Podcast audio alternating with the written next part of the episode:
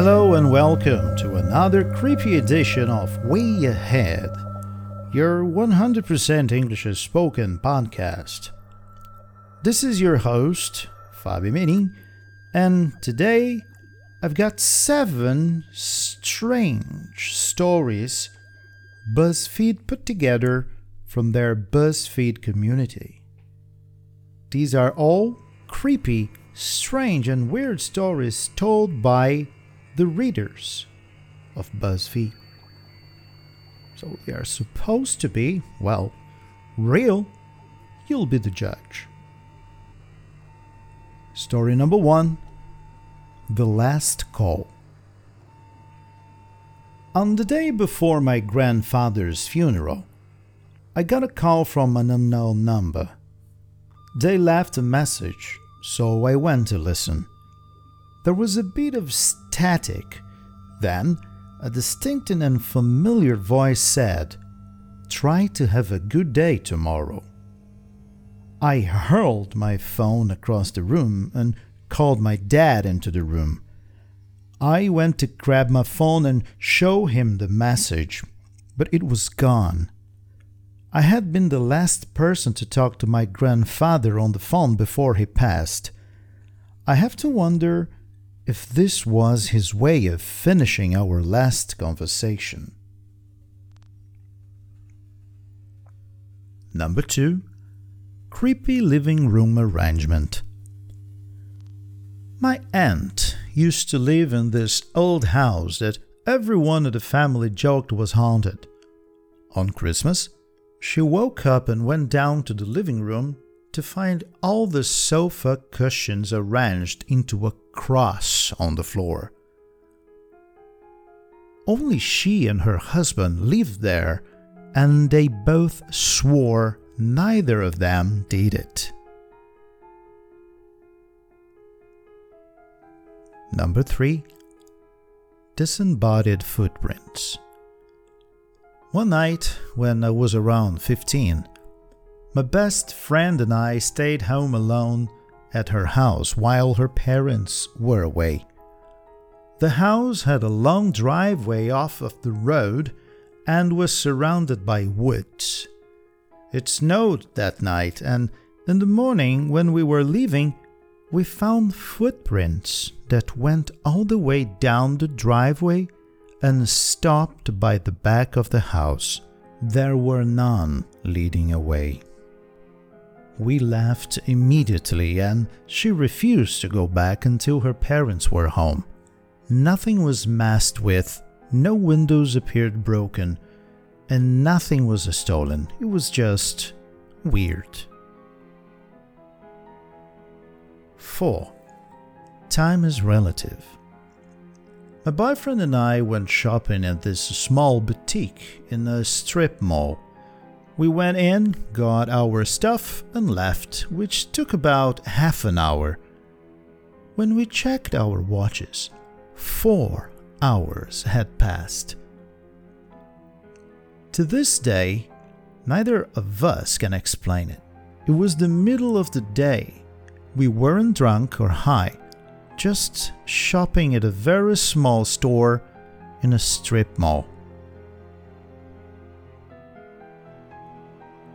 Number 5. Please don't dream of me. When I was in school, whenever someone died in one of my dreams, they wouldn't be at school the next day. Sometimes they were sick, or a few times they were just very late to the class I had with them. But it was freaky. One time, I even texted a friend who lives in another state to ask if they had gone to school that day because they had died in my dream. They had, in fact, not gone to school.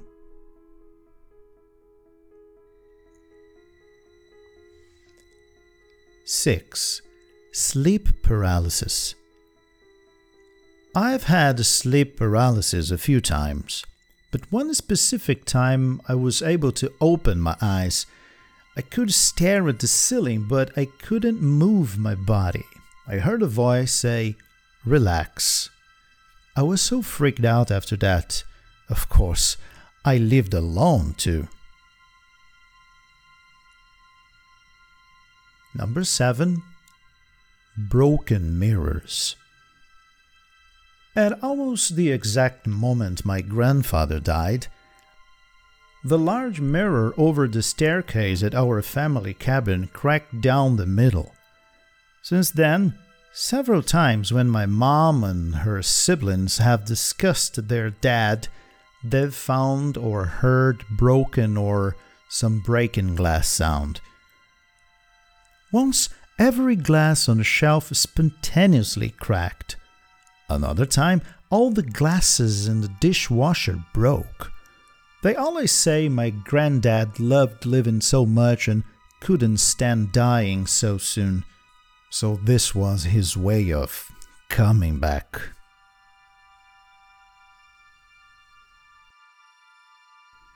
Alright, so now let's switch to Portuguese. Ok, então vamos dar uma olhada. Como eu gosto dessas histórias maluquinhas, eu tenho certeza que vocês também gostam, porque sabe o que é legal de usar essas histórias? Uh, não é que eu queira que vocês acreditem, nem eu acredito, mas a gente fica curioso, a gente quer ouvir, a gente presta atenção quando tem alguma coisa diferente, né? Quando tem alguma coisa uh, misteriosa, enfim. É interessante, é legal. Vamos dar uma olhada então nesse vocabulário da primeira história, The Last Call. Tem uma parte ali que fala I hurled my phone across the room. Hurled, que é do verbo to hurl, que é jogar, atirar alguma coisa. Então eu joguei meu telefone através da sala. Joguei meu telefone longe. I hurled my phone. Essas palavras vão estar todas escritas ali, como sempre, na descrição do episódio, tá? E depois diz o seguinte: I went to grab my phone. O que, que é grab? Grab to hold, pegar com a mão. To grab, quando a gente faz aquele. Quando a gente pega o mouse, quando a gente pega uma escova para pentear o cabelo, quando a gente pega o celular. To grab, fechar os dedos agarrando alguma coisa. To grab, ok? Alright, so number two, a história número dois. De repente vocês já conhecem essa, essa palavra, mas um, ela é interessante também. Uh, my aunt used to live in this old house that everyone in the family joked was haunted. O que, que é haunted? Assombrada. Então, casa assombrada, haunted house. Uhul. E a 3 tem o nome de disembodied footprints. O que, que é disembodied footprints? Disembodied é tudo aquilo que não tem uma forma física, não tem corpo. Muitas vezes vocês podem ouvir o termo disembodied whispers, ou seja, sussurros, mas que a gente não vê ninguém, sabe? A gente ouve esses sussurros sem corpo, sem que haja uma fonte evidente de onde estariam vindo. Então, disembodied footprints, pegadas misteriosas, pegadas sem corpo.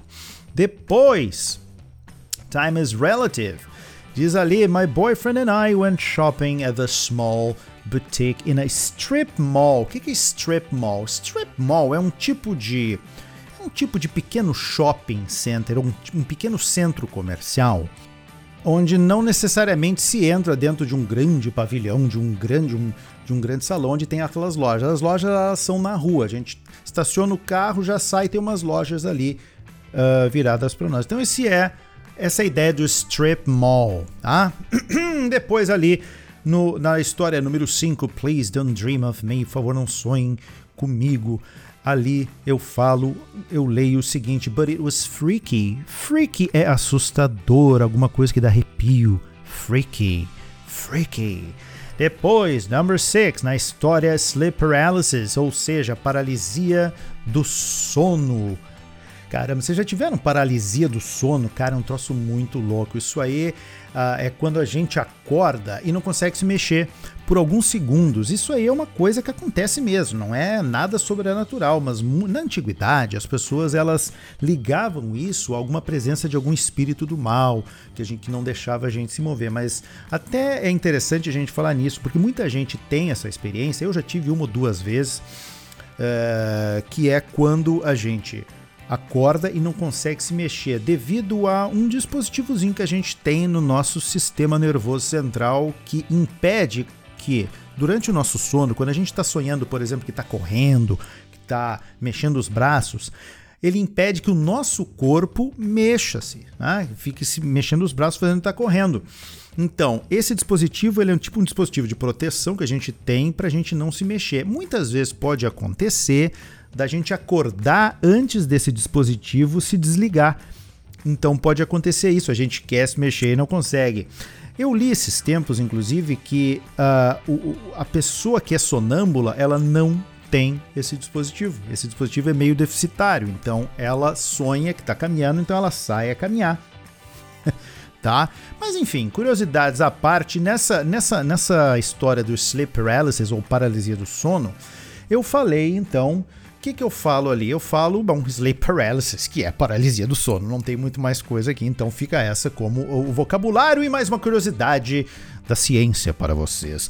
E no último que é Broken Mirrors. Broken Mirrors, os espelhos quebrados. Since then, several times when my mom and her siblings have discussed their dad. O que, que é siblings? Siblings são irmãos. Tá, mas teacher, irmãos não é brothers?